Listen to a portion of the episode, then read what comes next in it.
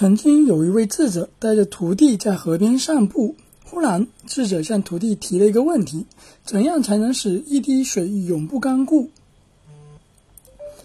徒弟想了很久，答道：“将它拖入掌心。”智者笑着说：“非也，非也，将它投入大海之中。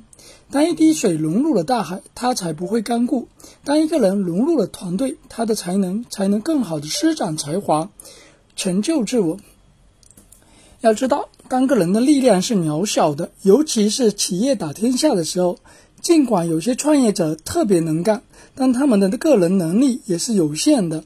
只有借助团队的力量，才能打下一片更大的江山。可是，打江山容易守江山难。相比于带领团队打天下，在打下天下之后，如何治理天下、管理天下？让属于你的天下稳步的发展，会有更大的难度。很多创业者带领一帮员工风风火火闯九州，闯下九州之后，却意味着事业止于甚至终止。有一项调查显示，中国中小企业平均寿命不到三年，这就是守江山难的最好例证。那更多管理、创业、营销方面的知识，添加老师微信二四四零。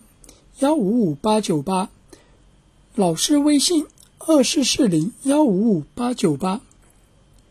为什么会是这样呢？因为打江山时，人们会想，我什么也没有，放手一搏，失败了也没什么。